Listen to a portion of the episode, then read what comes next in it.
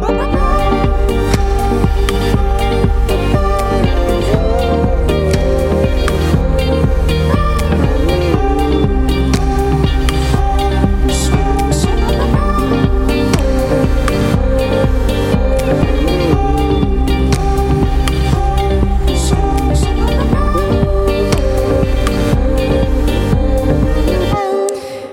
Radio Phoenix dans la Méridienne. Merci beaucoup d'être avec nous. Dans cette première partie d'émission, on revient sur l'actualité positive des derniers jours.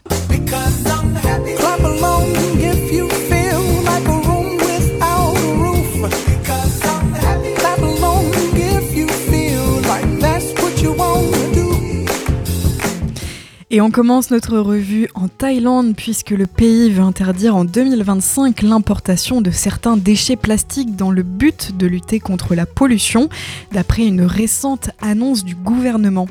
En 2022, entre janvier et novembre, la Thaïlande a importé plus de 163 000 tonnes de déchets plastiques, la moitié provenant du Japon et des États-Unis selon des données officielles.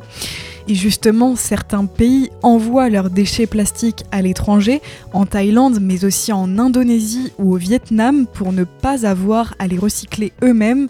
Le recyclage et la pollution sont donc délocalisés. La Thaïlande se place aujourd'hui à la sixième position des pays qui rejettent le plus de plastique dans les mers et les océans. À savoir que le marché mondial du recyclage a été bouleversé par la décision de la Chine de fermer sa porte à la majorité des types de déchets plastiques en 2018. L'Asie du Sud-Est est donc devenue une destination privilégiée, mais elle n'a pas les capacités pour traiter cet afflux de déchets qui termine le plus souvent dans la nature. L'annonce du gouvernement thaïlandais est considérée comme un pas en avant par les ONG de défense de l'environnement sur place, mais elle reste insuffisante. Selon Greenpeace, les autorités se basent sur une définition limitée qui ne prend pas en compte les résines plastiques par exemple. Elle souligne également le nécessaire besoin de lutter contre le marché noir de plastique pour être véritablement efficace. On part maintenant en Colombie où deux dauphins roses, une espèce menacée, ont été sauvés d'un affluent du Rio Meta, une rivière à l'est de la Colombie. C'était le 13 février dernier. Les deux cétacés, une mère et son petit, étaient piégés par les eaux peu profondes. Plusieurs agents en uniforme ont transporté les mammifères à l'aide d'un hamac, puis des spécialistes, à même le sol, ont vérifié l'état de santé des animaux, les aspergeant continuellement d'eau, comme le montre une vidéo de sauvetage publiée par la marine colombienne. Face au risque imminent de la mort de ces mammifères, les experts ont agi rapidement, munis uniquement de hamacs et de filets de pêche. En 17 minutes, ils ont sorti la femelle de 140 kg et son petit de 35 kg de l'estuaire où ils étaient piégés. Ils se sont ensuite assurés de leur bonne santé et les ont relâchés dans le canyon Juriepé, situé non loin de là. La fondation Omacha a participé à l'opération de sauvetage avec les forces de sécurité, les autorités environnementales et les ONG. L'habitat du dauphin rose menacé d'extinction s'étend du Brésil au Venezuela en passant par la Colombie, le Pérou, l'Équateur et la Bolivie. Et selon l'Institut de recherche sur les ressources biologiques Alexander von Humboldt, les pêcheurs constituent les principaux bourreaux du dauphin rose en Colombie, mais d'autres facteurs ont aussi leur rôle à jouer dans l'extinction progressive du dauphin rose, la contamination au mercure des rivières et le réchauffement climatique qui provoquent des changements de débit des affluents au sein de leur habitat. Au Royaume-Uni, plus de 60 entreprises ont testé le concept de la semaine de 4 jours entre juin et décembre 2022. 3000 salariés britanniques ont donc pu travailler un jour de moins par, semaine tout en conservant le même salaire. Les résultats de cette expérience à grande échelle organisée par l'association 4 Day Week Global, avec notamment les universités de Cambridge et Boston College, sont tombés mardi et ils sont plutôt positifs. Ces chiffres fournis par, euh, par, le rapport sont tirés des données administratives des entreprises, des données d'enquête auprès des employés, ainsi que d'une série d'entretiens menés pendant cette période pilote. Et sur les 61 entreprises à avoir testé la semaine de 4 jours pendant 6 mois, 56 ont annoncé la maintenir après cette expérience. Ces entreprises de tout style, du fish and chips local à des banques en passant par les nouvelles technologies et la réparation automobile, avaient adopter le fait d'avoir un jour de congé supplémentaire tout en gardant le même salaire sans journée de travail plus longue, comme c'est le cas euh, par exemple en Belgique. Des horaires euh, normaux, donc 4 jours par semaine, sans perte de salaire et surprise, les bénéfices des entreprises engagées ont légèrement augmenté de 1,4%. Et côté bien-être, les chiffres sont significatifs. Un taux de burn-out en baisse de 71%, un taux de départ de l'entreprise réduit de 57%, une réduction de 65% du nombre de jours d'arrêt euh, maladie et des niveaux d'anxiété, de fatigue et de problèmes de sommeil en chute libre. Une grande partie des 2900 salariés concernés décrivent un meilleur équilibre entre la vie professionnelle et la vie personnelle, une plus grande satisfaction sur leurs euh, relations personnelles et même sur leurs finances. Vous écoutez La Méridienne sur Radio Phoenix. Restez avec nous dans un instant, j'ai sélectionné pour vous trois autres bonnes nouvelles que je souhaitais vous partager, mais pour le moment je vous laisse avec Fakir et son titre Olélé. A tout de suite sur Radio Phoenix.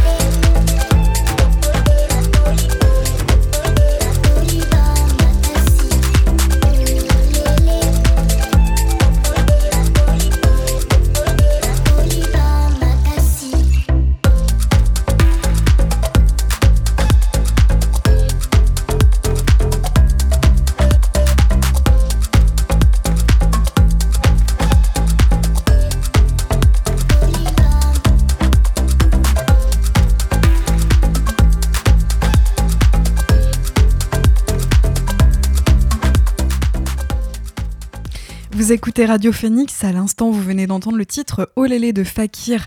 Tout de suite on revient sur trois autres bonnes nouvelles des derniers jours et c'est une petite révolution pour les étudiants de Nouvelle-Calédonie. Depuis la rentrée ils ont le droit à trois repas gratuits tous les jours du lundi au samedi, une offre disponible au restaurants universitaires et dans les snacks du campus de Nouville à Nouméa et de Bako à Koné. Cette idée de gratuité vient d'un constat, de plus en plus d'étudiants ont du mal à se nourrir convenablement.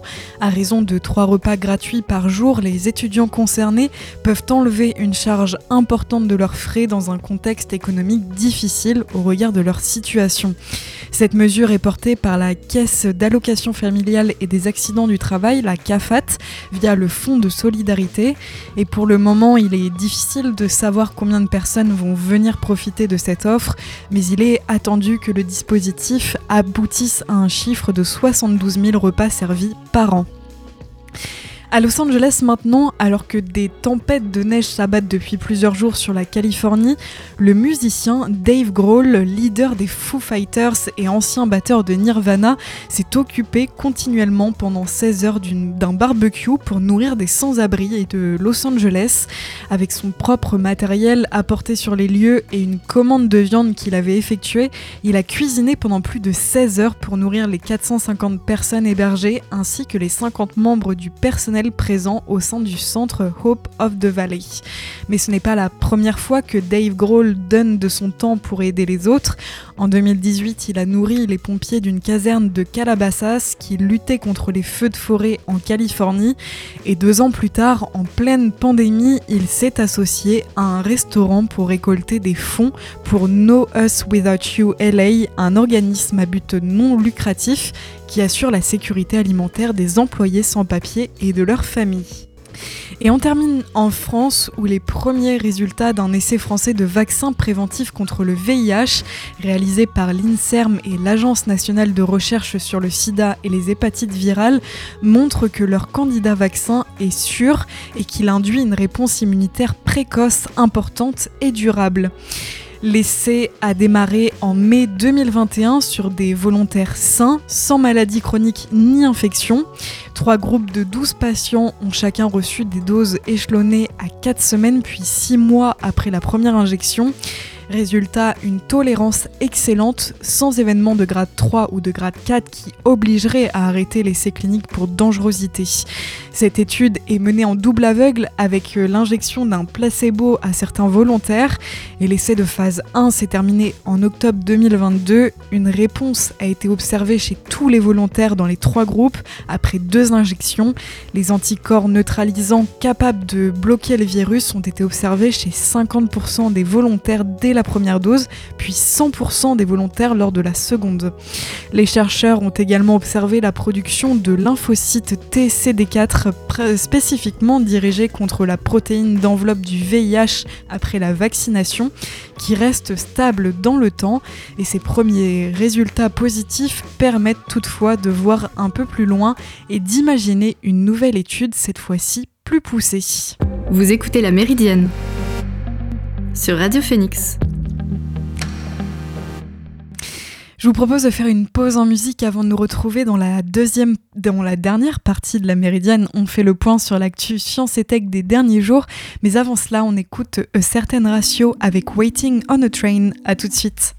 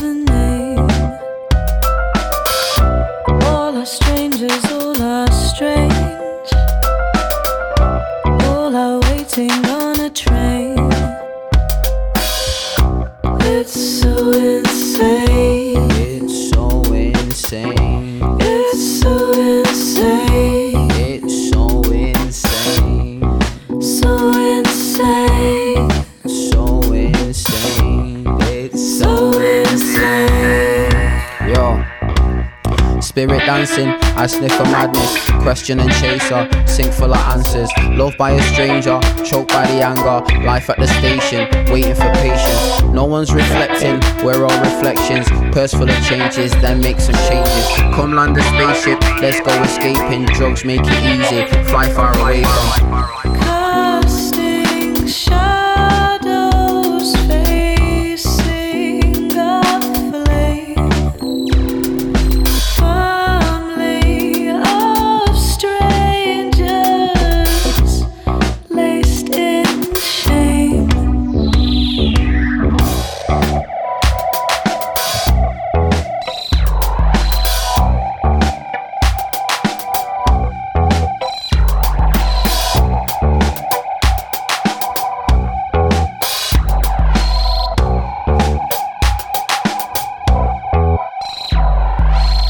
Ties to the apron, why don't we bake one? Our navigations, what constellation? I think we'll make it. Thrills for the chasing, caught in a mystery, bound by the danger. Loud out the manger, I'm down to carve it. Words on the wall and paint on the carpet. Steps get it started, let's get it charted and get embarking. Mind how you go though. Stars collapse and planets fall.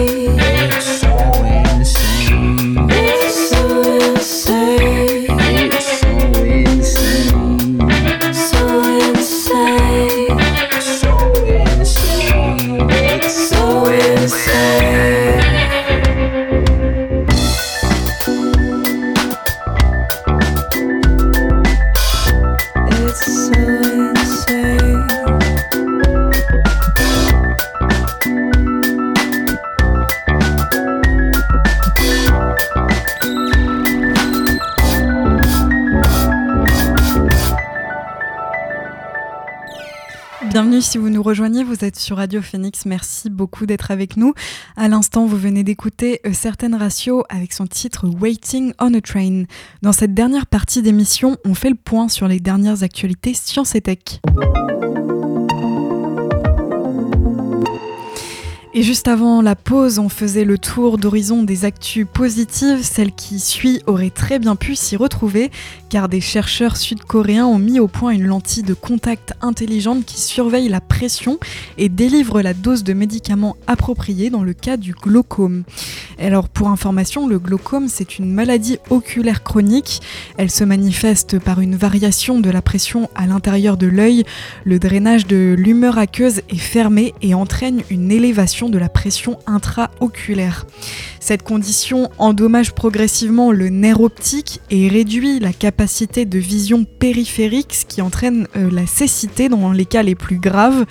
Euh, les dispositifs actuels permettant de soulager les symptômes du glaucome se basent généralement sur la réduction de la pression intraoculaire, la PIO. Les patients sont contraints de surveiller constamment leur PIO, le plus grand défi étant de délivrer le médicament antihypertenseur à temps et à la bonne dose. Et des chercheurs sud-coréens ont donc développé une nouvelle lentille intelligente 2 en 1 permettant à la fois de surveiller en temps réel la PIO et de délivrer la dose de médicaments adaptés au niveau de pression dans l'œil des patients. Cette technologie entièrement autonome ouvre la voie à une nouvelle génération de lentilles intelligentes théranostiques, c'est-à-dire qui combinent la thérapie et le diagnostic. Peut-être que vous l'avez remarqué, la nuit dernière, le ciel a été le théâtre d'un spectacle fascinant. Vénus, l'un des objets célestes les plus brillants, et Jupiter, la plus grande planète du système solaire, étaient particulièrement proches. Un rapprochement tel que les deux planètes semblaient se heurter ou s'embrasser pour les plus romantiques d'entre nous, mais ce rare événement a un nom, il s'agit d'une conjonction et ne se produit qu'une seule fois par an, mais il ne faut pas oublier que ce n'est qu'une illusion d'optique, en réalité les deux planètes sont distantes de plus de 670 millions de kilomètres, mais les deux astres donnent aussi l'impression d'être de la même taille. Pourtant, avec ses 6000 km de diamètre, Vénus est 10 fois plus petite que Jupiter, mais comme elle est aussi proche, elle est aussi proche de nous, elle aura l'air tout aussi volumineuse. Et le ciel n'aura jamais fini de nous surprendre puisque vous avez sans doute vu passer cette semaine ces magnifiques images d'aurore boréale au-dessus du Mont Saint-Michel ou en arrière-plan des falaises d'Étretat. Mais savez-vous pourquoi ce phénomène a eu lieu en France? Alors déjà, c'est quoi des aurores boréales? En fait, il s'agit d'un phénomène naturel lumineux lié à l'activité du Soleil une aurore boréale apparaît quand des jets de particules chaudes et magnétiques générés par des éruptions solaires atteignent l'environnement de la Terre. Ces flux de particules projetés à grande vitesse frappent le champ magnétique terrestre qui sert normalement de bouclier protégeant la Terre. Et quand le Soleil provoque des éruptions, certaines de ces particules parviennent, malgré le bouclier, entrer dans l'atmosphère terrestre où elles vont entrer en collision avec les gaz en présence. C'est ce qu'explique à l'AFP Eric Lagadec, astronome à l'Observatoire de la Côte d'Azur. Ces milliards de particules forment alors des voiles lumineux vert, orange ou mauve, visibles la nuit à l'œil nu. Le phénomène est particulièrement rare en France selon le scientifique. Habituellement, ces arcs s'observent dans les régions qui encerclent les pôles magnétiques de la Terre. C'est le cas notamment des pays scandinaves situés dans l'hémisphère nord ou des régions situées à la pointe méridionale du continent sud-américain comme la Patagonie dans l'hémisphère sud. Mais dans ce cas-là, on parle de d'aurore australe. Mais alors pourquoi cela s'est-il produit en France En fait, le Soleil a produit une très importante éruption. Le nuage a ensuite été dévié par notre champ magnétique, mais une partie des particules solaires sont parvenues à entrer dans l'atmosphère terrestre. Et quand l'activité du Soleil est aussi intense, des aurores peuvent alors se former à des latitudes plus basses que d'habitude. À noter aussi que les lumières célestes n'ont pas la même couleur d'une région à l'autre.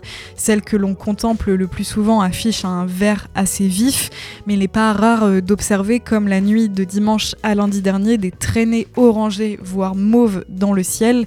L'explication est simple, en fait, les couleurs émises varient selon l'altitude à laquelle se produit le phénomène.